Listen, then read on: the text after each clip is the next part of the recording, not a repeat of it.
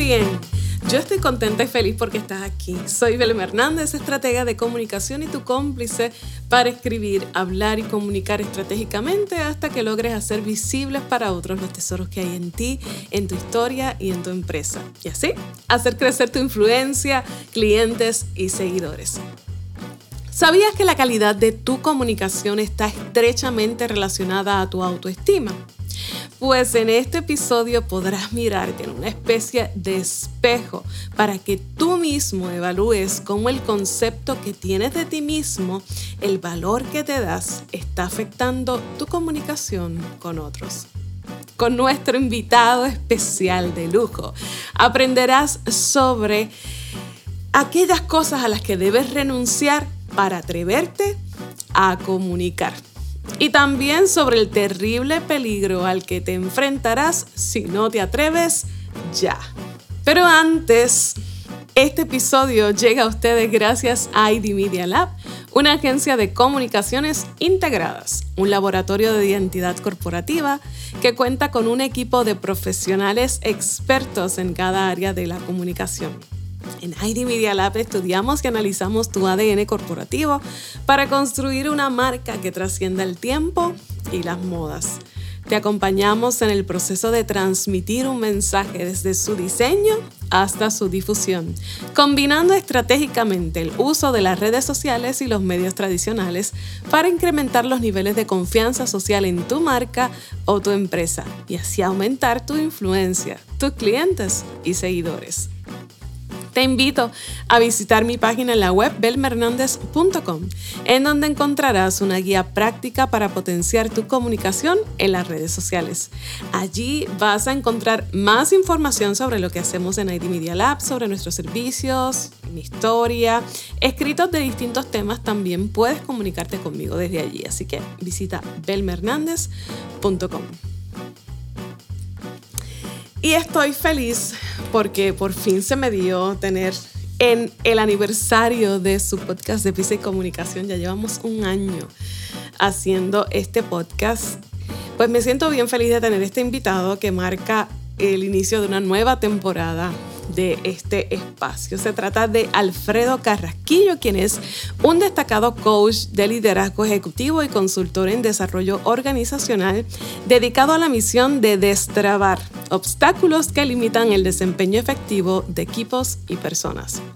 Poseedor de un trasfondo educativo interdisciplinario y multicultural que incluye estudios universitarios graduados, doctorales y profesionales en Puerto Rico, España, México, Estados Unidos y Canadá.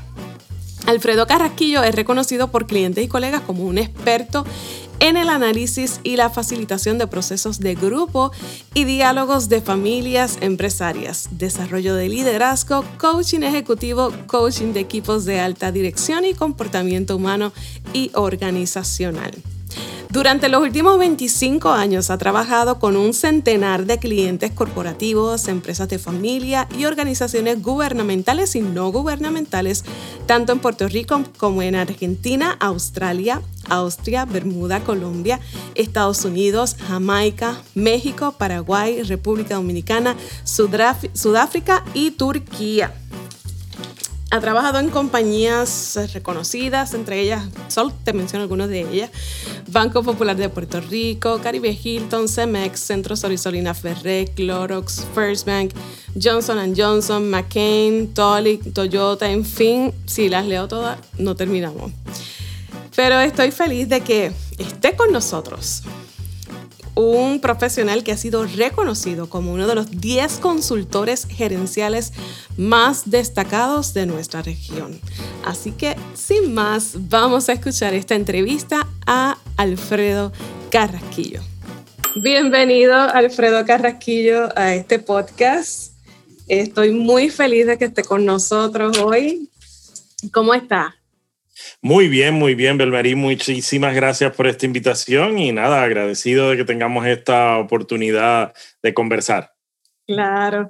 Yo conozco a Alfredo hace unos cuantos años, primero como reportera. Yo creo que él no se acuerda de eso, pero yo lo entrevisté varias veces para un periódico regional en Guayama.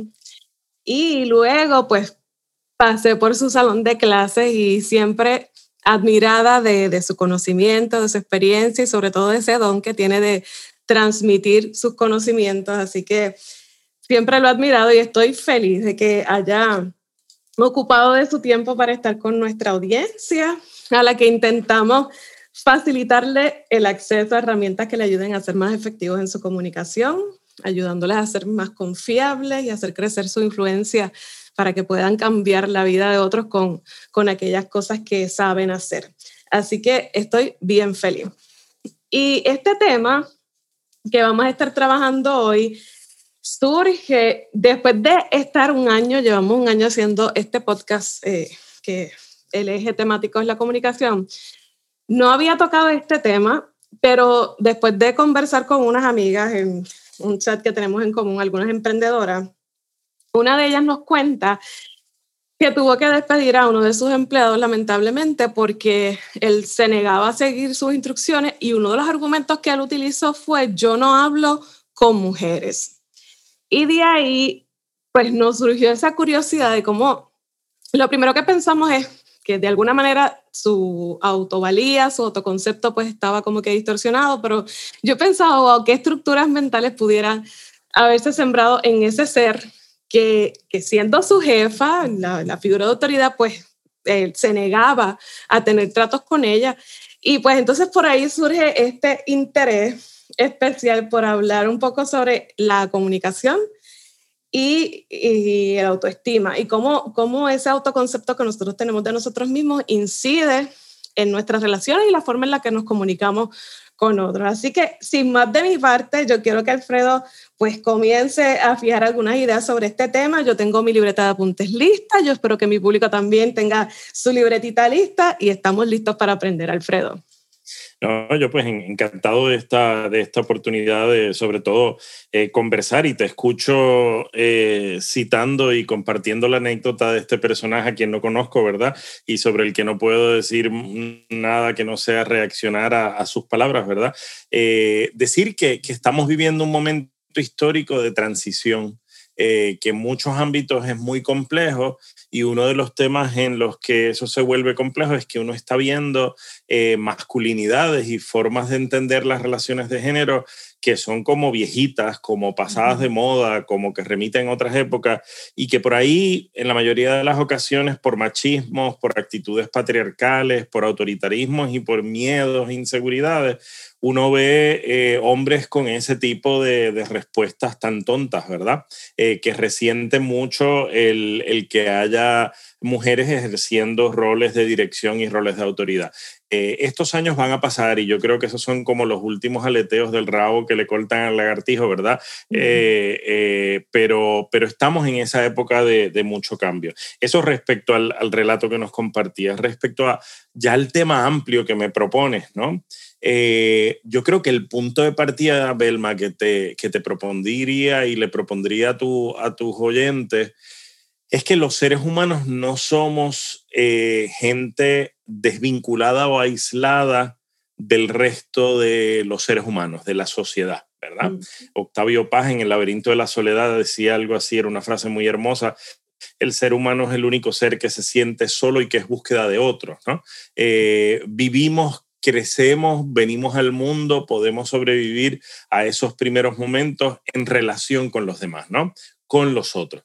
Eh, pero eso desde el momento más fundante de nuestra vida y según nosotros vamos adquiriendo percepciones, construyendo percepciones del mundo y del, en la medida en que vamos adquiriendo el lenguaje, pues el poder que los otros tienen en nuestra vida es inmenso porque son los otros significativos de nuestra infancia, quienes nos cuidan, eh, nuestros papás y nuestras mamás, si los tenemos cerca, eh, las personas que un poco ocupan esos roles en la vida de cada quien, son quienes nos van regalando de alguna manera las formas de nombrar el mundo, eh, las formas de percibir y entender la realidad que nos rodea.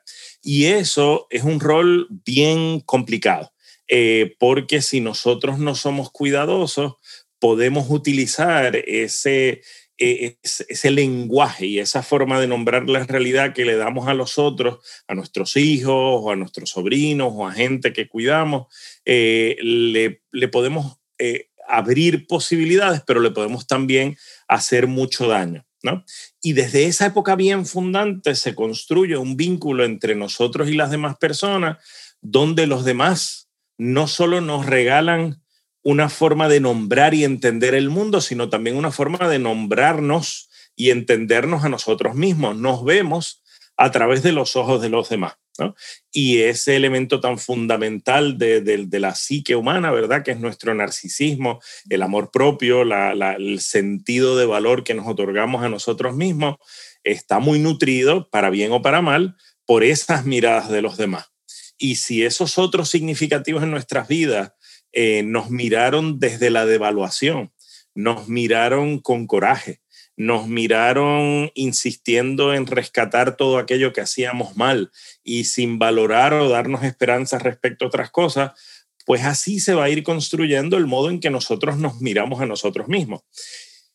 Y uno va a tener que, todo ser humano va a tener que a lo largo de la vida tomar decisiones respecto a si se va a seguir mirando a sí mismo y en consecuencia valorando a sí mismo en función de las palabras la narración, las percepciones que recibió de los demás, o si va a ir abriendo espacio para construir una, una mirada propia de cómo se ve, de cómo se valora. Y en ese laberinto de espejos, ¿verdad? En ese revolú que trato de resumir muy rápidamente para que podamos seguir conversando y espero haberlo hecho de manera clara, muchos seres humanos nos podemos perder, ¿verdad? Porque nos podemos quedar confundidos respecto a nuestro propio valor, a lo que tenemos para ofrecerle al mundo. De ahí surgen los miedos, las inseguridades, los complejos, los temores eh, eh, y también salen personajes con narcisismos desbocados y desorganizados que se creen el último refresco del, desierto, ¿no? Así que eh, en ese lío es que los seres humanos crecemos y si no lo aprendemos a manejar, se nos puede ir la vida atorados ahí. No sé si algo de esto que te comparto, Belma, hace sentido para ti. Definitivamente. Entonces, eh, contrario a esa idea que, muchos que muchas personas desarrollan de que no me importa lo que piensen los demás de mí, la realidad es que tendríamos que comenzar por aceptar que en efecto hay personas importantes en nuestra vida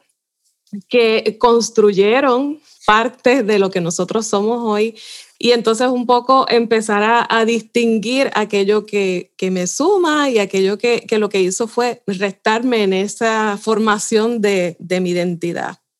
Claro, absolutamente, absolutamente. Proceso que es muy complicado eh, y que nos toma y requiere de mucho esfuerzo. No es tan sencillo como un eh, asunto de voluntad, ¿verdad? Esas expresiones que la gente hace o los memes que uno ve por ahí, eh, no me importa que los otros digan, ojalá fuera tan sencillo, ¿verdad? Requiere mucha valentía y mucho esfuerzo y mucho trabajo con uno mismo para ir liberándose de esas taras y de, esa, de esas miradas que a fin de cuentas nos constituyen. Entonces, eh, ¿qué peligros nosotros enfrentamos ya cuando estamos en, esta etapa de, intentar comunicarnos asertivamente con otros? ¿Qué peligros enfrentamos cuando ese resultado de esa formación pues eh, provocó una devaloración de, nosotros mismos y, quizás de, las personas que nos rodean también? Eh, impacta a todos los niveles, porque impacta el lugar, el tono, eh, la actitud desde la que nosotros intentamos comunicarnos con los demás. Si eh, se nos hizo sentir, si las maestras y los maestros que nos formaron, si los otros significativos de nuestras vidas nos hicieron sentir siempre como que lo que decíamos era tonterías, como que éramos unos incapaces, como que eh, las cantidad de barbaridades que se le dicen a los niños, si es desde ese lugar que nosotros nos seguimos viendo nosotros mismos, cuando nosotros nos comunicamos con otros, eh, nos vamos a comunicar un poco desde el temor, desde ese lugar, desde, desde un poco la vergüenza o el complejo desde ese lugar. Así que la primera pregunta que todo ser humano debe hacerse es, ¿desde qué lugar yo me estoy comunicando? Cuando yo me acerco a los demás, ¿desde qué lugar me estoy, en qué lugar me estoy colocando? Y al colocarme en ese lugar, ¿qué poder le estoy dando a los otros para responderme desde qué lugar, porque esto es un poco como un juego de ajedrez, ¿verdad? En la medida en que yo me comunico en un lugar muy vulnerable o temeroso, pues les doy eh, poder y espacio a los demás para tratarme bien, pero también para tratarme mal o para abusarme o para responder desde un lugar de dominio, de control, ¿no? Entonces, eh, ahí es que en la comunicación se juega el, el, esfuerzo que nosotros tenemos que hacer para definir desde dónde y cómo nos vamos a relacionar con los otros. Y empieza por interrogar, por preguntarnos desde dónde yo me estoy relacionando, eh, qué estoy comunicando cuando hablo, del modo que hablo. Y, fíjate que esto define hasta nuestros tonos de voz, define hasta eh, el uso que hacemos de la mirada, eh, define nuestro lenguaje no verbal. Estas cosas vienen de tiempos muy primitivos en nuestra vida y si no conocemos esos orígenes, vamos a seguir un poco ahí como medio presos de esa dinámica, ¿no? algunos ejemplos concretos de esos lugares eh, de los, desde los que nosotros acostumbramos a manejarnos en nuestra comunicación. Sí, eh, gente que, por ejemplo, siempre habla desde un lugar de culpabilidad.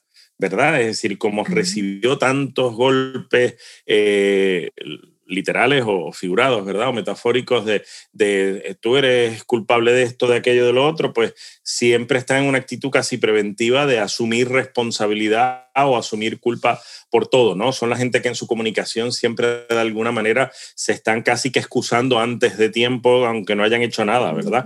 Eh, la gente un poco que habla desde un lugar del temor, del miedo, del no atreverse, de la inhibición, de, de, no alejarse de lo ya conocido, de lo, de lo seguro. La gente que habla o se comunica desde un lugar en el que siempre pide permiso, que no se atreve a dar un paso sin ser autorizado por los otros, eh, que siempre le trata de pasar la responsabilidad y la autoridad eh, a, a, los demás. Son, hay ejemplos muy rápidamente de cómo o desde lugares en los que muy con ejemplos, tres ejemplos concretos, a veces nos comunicamos y a veces sin darnos cuenta.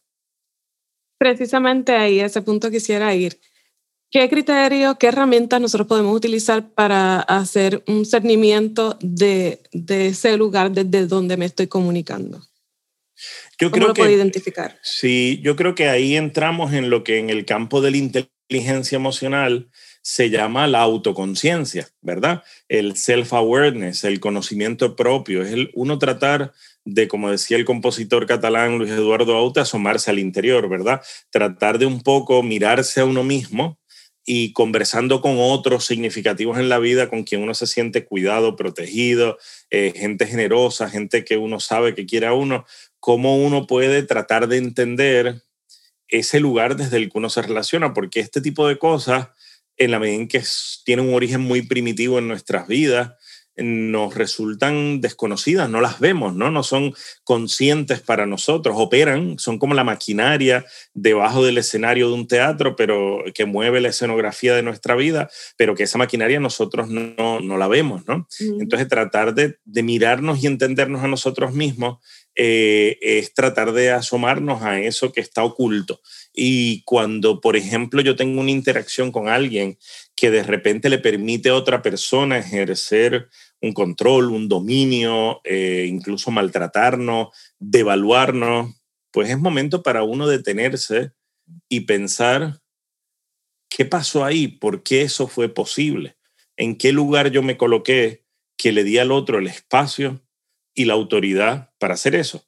Eh, ¿Por qué no me sentí autorizado o autorizado para detener, para poner frenos, para poner límites a eso? ¿Qué ocurre en esa dinámica donde de alguna manera le damos cancha al otro? Porque este es el elemento central. Eh, al yo abrirme a la comunicación con el otro desde determinados lugares, doy, la autor doy el espacio, le doy el poder a los otros para que nos traten bien, pero también para que nos maltraten.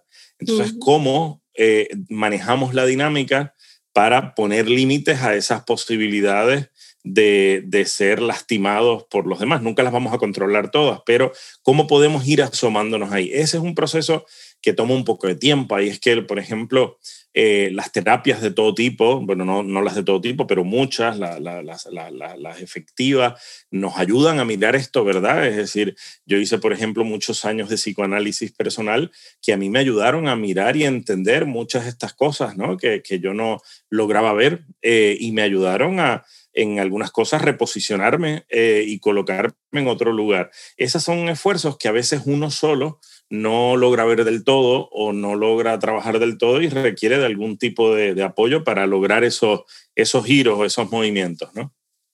Tratando de entender esos peligros que representa la, de, la devaloración de un individuo a la hora de, comunicarse, eh, nos decía que lo primero que tenemos que comprender es desde qué lugar estamos hablando. ¿Qué sería lo próximo que tenemos que hacer para eh, comprender los peligros que pudiéramos enfrentar en ese proceso cuando no tenemos un, valor adecuado sobre nosotros mismos. Mira, los psicólogos de la tradición del análisis transaccional decían que, que además de desde qué lugar, también hay que mirar qué es lo que le decimos y qué es lo que le pedimos a la otra persona. Porque a veces estamos comunicando lo que queremos hacer, pero a veces le estamos demandando algo, le estamos pidiendo algo y el otro, cuando le pedimos algo, puede responder o puede negarse a responder. Puede responder con lo que le estamos pidiendo o puede responder con otra cosa, no necesariamente eh, tan generosa, ¿verdad? Entonces hay un elemento inicial que es desde qué lugar, pero también qué estoy queriendo construir qué estoy queriendo transmitir o qué estoy pidiéndole al otro, ¿verdad? Eh, y entonces, si yo me coloco, por ejemplo, en un lugar de víctima, que estoy esperando que el otro se convierta en un salvador, que me rescate, que resuelva, que haga las cosas por mí, en contextos culturales como los nuestros, donde hay tanta dependencia, muchas veces esperamos que sea el otro el que produzca algo, ¿no? Para nosotros, cuando se trata más bien de hablar desde un lugar en el que nosotros generemos eso que necesitamos o queremos construir y en todo caso con los otros colaboremos, ¿verdad? Pero eh, el segundo elemento que yo creo que es clave es, bueno, cuando yo me comunico con los demás, no solo desde qué lugar lo hago, sino qué estoy esperando como resultado de esa comunicación. Una producción mía, un espacio para lo que quiero hacer, o estoy más bien esperando que sean los otros quienes produzcan, quienes me den, quienes me proveen. Interesante. ¿Qué, otras herramientas podríamos utilizar para nosotros ir identificando eh, pues esas distorsiones en ese proceso de comunicación en cuanto a la valoración?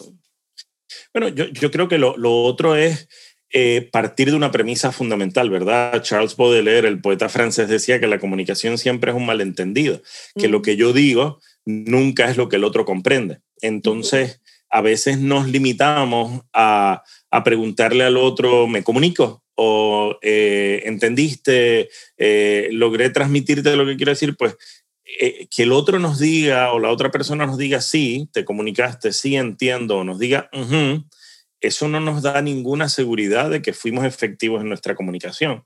Y yo siempre en mi trabajo como coach con líderes les exhorto a que le pidan a sus equipos de trabajo después de una reunión donde ha transmitido, han transmitido o intentado comunicar algo muy importante que hay que a su vez transmitírselo al resto del equipo, que exhorten a su, a su equipo de trabajo, oigan, ¿me pueden devolver lo que les acabo de explicar para estar seguro que fui efectivo al comunicárselo, ¿verdad?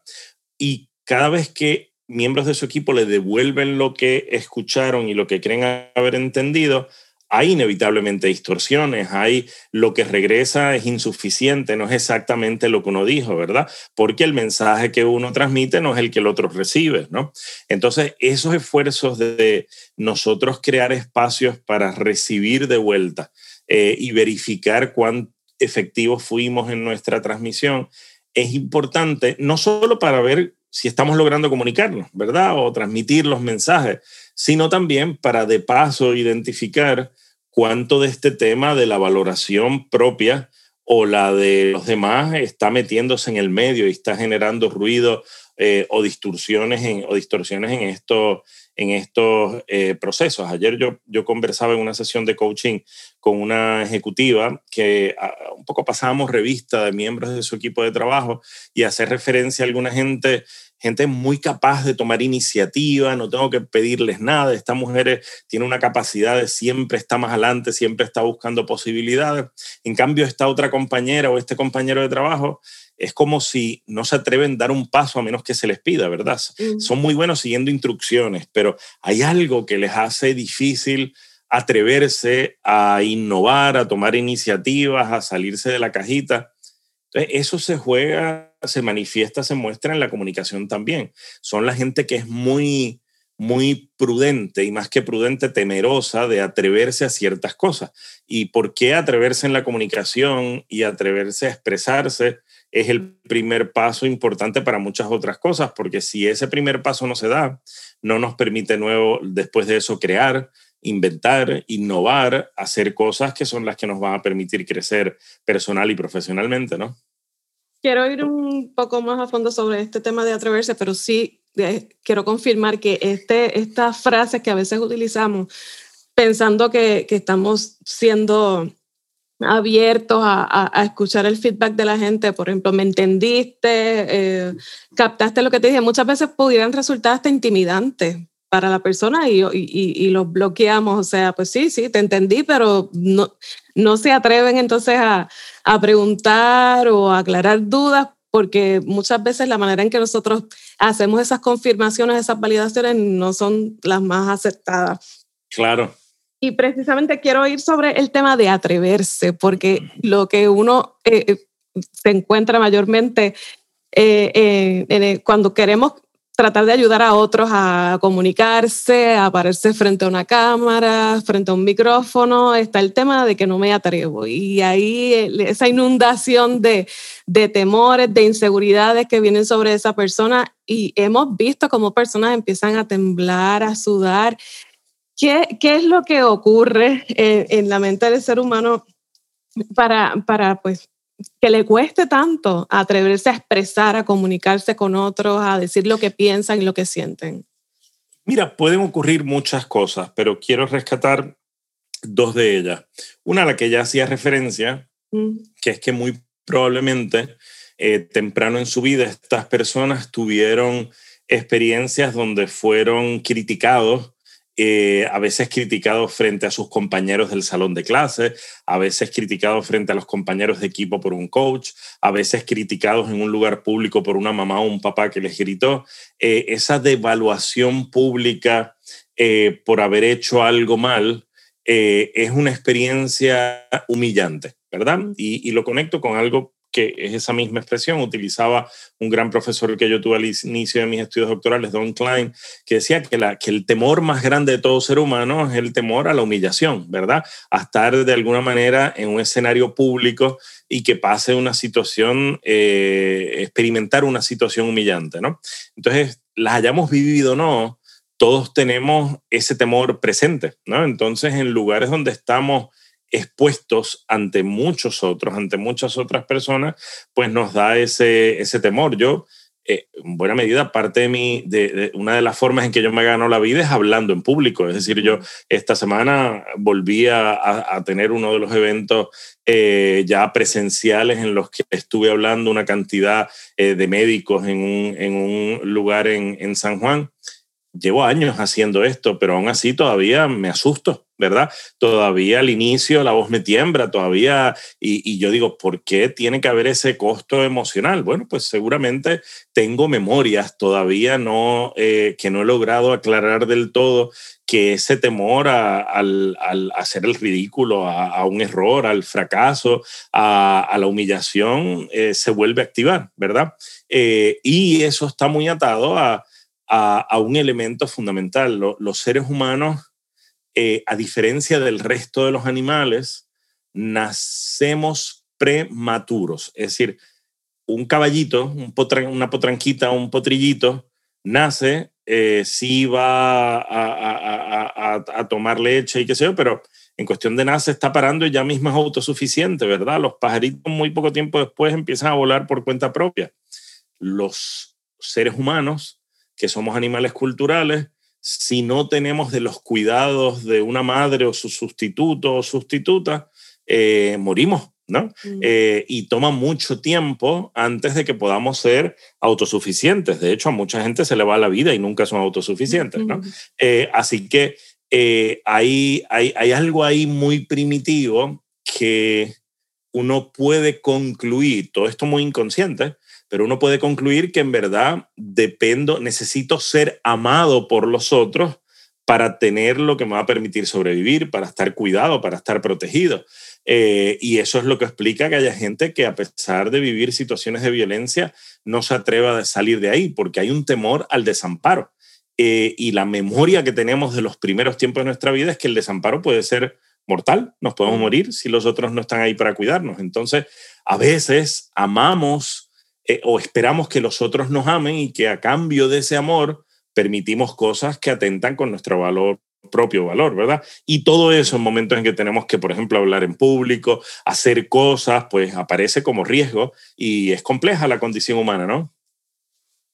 ¿Qué otros peligros concretos representa la, la devaluación de un individuo a la hora de comunicarse?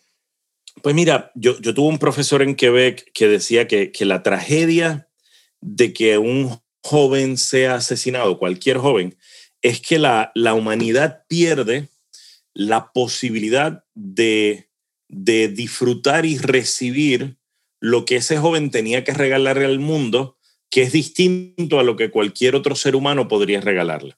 el principio detrás de eso es que no vemos dos seres humanos iguales, y todos los seres humanos nacemos con el potencial, tenemos el, el potencial de regalarle, de inscribir nuestra diferencia en el mundo y regalarle al mundo un aporte, un dejar un legado. Si los seres humanos no nos valoramos lo suficiente y no reconocemos que en efecto, sea grande o muy discreto, muy puntual, tenemos algo que ofrecer al mundo, la humanidad pierde eso y nosotros perdemos la posibilidad eh, de, desplegar eso, de mostrarle al mundo eso que podemos, que podemos hacer, ¿no? Eh, y uno puede, uno puede tener eh, mil opiniones diversas de alguien como Bonnie, ¿verdad? Que lo menciono por, por la importancia que tiene hoy en el mundo de la música, pero ¿quién iba a decir que ese chico que organizaba las compras de la gente en un supermercado de su pueblo iba a estar muy pocos años después en donde está, ¿verdad? Eh, y bueno, pues ¿qué, ¿qué tuvo que pasar para que se crearan las condiciones para que alguien con con sus capacidades o lo que le podamos criticar, desplegara todo ese talento. Pues yo creo que uno de los peligros en, quedar atrapados en la no valoración o en problemas de, devaluación de nosotros mismos o de los demás es que eh, perdemos esa posibilidad de regalarle nuestro potencial y lo que tenemos a los demás. Por eso es que cuando somos papás o mamás, o tíos, o maestros, o, mentores, o coaches de, de deporte, tenemos que ser bien cuidadosos con las palabras que utilizamos eh, con los niños, porque pueden ser como lápidas de mármol, ¿verdad? Que pesan mucho y quedan sobre las espaldas de la gente y es difícil luego exorcizar y liberarse de eso eh, y no vernos a través de esos lentes. Pensando en eh, la huella que dejan esas palabras, esas experiencias en la vida de, de los seres humanos, le pregunto, maestro querido, ¿se puede cambiar? ¿Nos podemos transformar? ¿Es posible vencer esos temores, vencer esa devaluación. ¿Se puede? Sí, sí, sí, totalmente, totalmente, eh, pero implica eh, renunciar a ciertas cosas.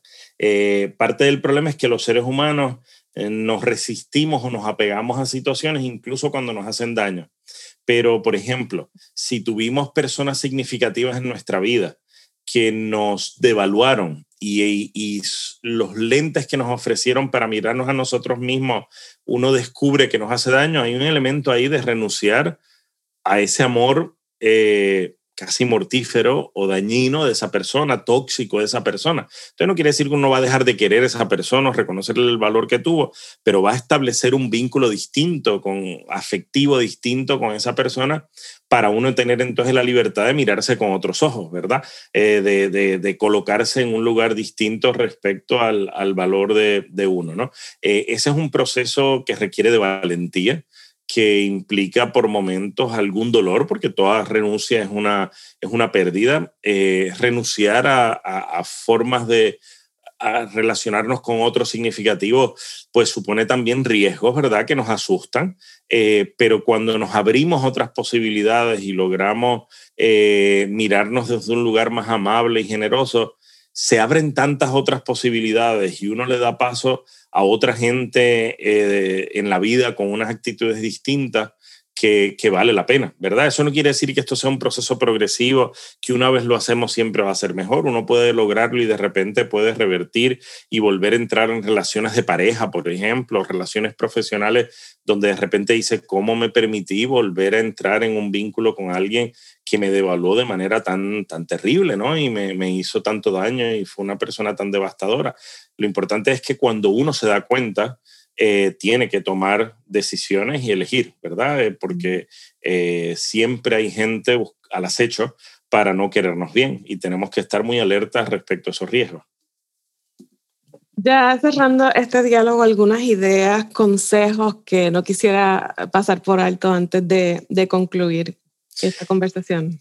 Que, que tenemos que hacer tiempo siempre para la reflexión eh, no podemos estar en el hacer, hacer, hacer continuo, sino que tenemos que sacar tiempo para pensar en nuestra propia vida, para examinarla, para examinar eh, e-, ese lugar desde el que hablamos, ese modo en que nos relacionamos, porque es esa interrogación en la reflexión interna con nosotros mismos, pero sobre todo en el diálogo con los demás, lo que nos va a permitir abrirnos a otras posibilidades, ¿no? Eh, se nos puede ir la vida sin hacer eso y a veces no lo hacemos porque nos asusta, pero eh, privarnos de eso por, temor también nos priva de la posibilidad de colocarnos y vivir la vida de, otro modo, ¿no? Eh, Nelson Mandela siempre decía que el, que, que, el problema no, es, no, no, son los miedos, el desafío es meterles el diente, enfrentarlos, ¿no? Es decir, yo un poco eh, a partir de cierto momento decía, bueno, pues no voy a poder hablar en público porque me, me dan cosquillitas y me tiembla la voz y me asusto y voy a hacer un papelón.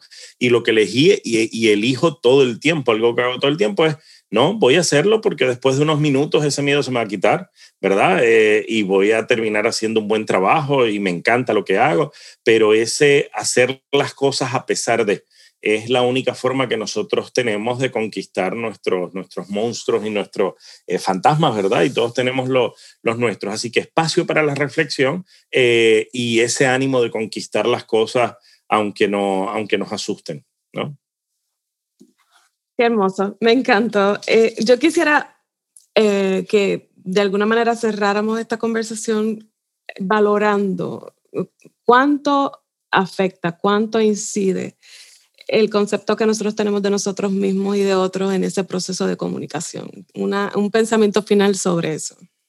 Mira, siempre recuerdo, ahorita te mencionaba Nelson Mandela y en su mensaje de, toma de posesión como presidente del Sudáfrica, él citaba un texto de, la escritora norteamericana Marianne Williamson que decía que, que, que no es nuestra oscuridad, sino nuestra luz lo que nos asusta que, la paradoja no es que a los seres humanos nos asuste la parte tenebrosa de nosotros mismos, sino que seguimos de alguna manera instalados en, nuestra fragilidad o en lo oscuro en nosotros porque nos asusta nuestro potencial. Eso es un cambio de perspectiva brutal. A veces a los seres humanos no nos asusta que no seamos capaces. Lo que nos asusta paradójica y extrañamente es que somos capaces más allá ¿verdad? Que podemos hacer cosas grandes, que podemos amar con intensidad, que podemos crear cosas hermosas, que podemos dejar un impacto en la gente con la que trabajamos, que podemos poner nuestro granito de arena en transformar el mundo, ¿no? Entonces yo creo que, que lo que sería importante es que eh, eh, nos atrevamos y veamos los efectos de lo que hacemos cuando nos permitimos ir más allá de esos temores y asomarnos a, nuestra luz, que es un poco asomarnos a, nuestras aspiraciones, a nuestro deseo, a lo que buscamos. Y en esos momentos ocurren cosas eh, poderosísimas que de repente nos empiezan a alar y uno empieza a abrirse a vivir la vida desde otro lugar. Si algo yo quisiera dejarle de esta conversación a tus oyentes es permítanse eso, que después es muy difícil volver atrás. Muchas gracias por estar con nosotros. De verdad que, que ha sido muy enriquecedora esta experiencia y ojalá que pueda estar con nosotros en una próxima. Pero antes me gustaría que le dijera dónde pueden contactarlo, dónde pueden conseguirlo, dónde pueden escucharlo. También tiene un podcast. Cuéntanos un poco de eso. Pues en las redes sociales, bajo mi nombre, Alfredo Carrasquillo, eh, me encuentran en, mi página en, Facebook, me encuentran en Twitter, me encuentran en Instagram eh, y en los distintos canales de podcast pueden encontrar también eh, mi podcast Soltar las Trabas, ¿no? que tiene mucho que ver con esto. A veces el no, el no valorarnos a nosotros mismos tiene que ver con trabas, con obstáculos que, que hemos comprado de otros en nuestras vidas que nos limitan nuestro potencial de crecimiento. Y un poco la idea detrás del podcast eh, eh, que hago es que si soltamos las trabas, nos abrimos a nuestro potencial y a otras posibilidades y ese es el mejor regalo que le podemos dar al mundo. Muchas gracias y ojalá que podamos hablar nuevamente. Siempre será un gusto, Belma. Muchísimas gracias por este espacio y gracias por el trabajo que haces a favor de tanta gente. Abrazos, gracias. Igualmente. Se los dije que iban a recibir un conocimiento privilegiado de parte de nuestro invitado. Me parece que este podcast está para escucharlo varias veces y aprender. Yo quiero dejarte algunas preguntas puntuales para que tú inicies esa reflexión a la que nos invita nuestro eh, invitado de honor, Alfredo Carrasquillo. Primero, que te preguntes cómo te sientes contigo mismo. ¿Qué opinión tienes de ti mismo? Y que de alguna manera empieces a separar lo que tú opinas de lo que opinan otros. A segregarlo porque a veces nosotros somos tan crueles con nosotros mismos y la peor opinión la tenemos nosotros de nosotros mismos. Así que, ¿cómo te sientes contigo? ¿Qué piensas de ti mismo? ¿Desde qué lugar te estás comunicando? ¿Desde el miedo? ¿Desde la inseguridad? ¿Desde la devaluación? ¿O desde tu verdadero potencial? ¿Desde qué lugar te estás comunicando? Piensa un poco y escríbeme, cuéntame que reflexionaste sobre esto. Quizás juntos podemos iniciar esa transformación que tanto anhelas para tu comunicación. Así que es hora de mirarnos a nosotros mismos para transformar nuestra comunicación. Estoy contenta de que te hayas quedado conmigo hasta el final de este episodio. Valoro mucho tu tiempo y tu atención. Me importa tu desarrollo y tu crecimiento por eso. También recuerda suscribirte o seguir este podcast para que cada vez que salga un nuevo episodio la aplicación te avise que está disponible y no te pierdas ninguno. Déjame tus reviews y tus comentarios, temas que te gustaría que discutiéramos aquí. Te prometo que te voy a leer. Recuerda, si tienes algo que decir, Dilo estratégicamente, porque tú eres el mensaje y el mundo no puede perderse lo que tú tienes que decir.